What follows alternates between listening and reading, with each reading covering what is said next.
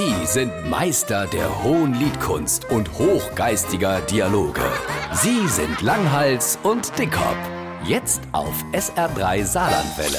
Was war das die Woche für ein Gelächter bei eurem Gerd im Garten? War's vielleicht am Donnerstag? Das kann sein. Ich war spazieren, bin grad am Gerd im Haus vorbei und han den Ball Lava gehört. Und weil der Auto vor der Tür gestanden hat, muss du ja dort gewesen sein. Also was war dann so spaßig, dass ihr dort so gelacht habt? Ja, dann war's am Donnerstag. Und gelacht haben wir über Sandra. Im Gerd Elste. Genau, et Sandra hat doch sein ganz Taschengeld über Monate gespart, weil sie sich unbedingt eine Tätowierung stechen lassen wollte. Ich han das Gefühl, das macht haut jeder Zwette. Was willst dann han? Ein Häschen, ein Adler oder ein Herzchen? Von wer Herzchen? Sandra wollte sich unbedingt so ein schlauer Spruch tätowieren lassen.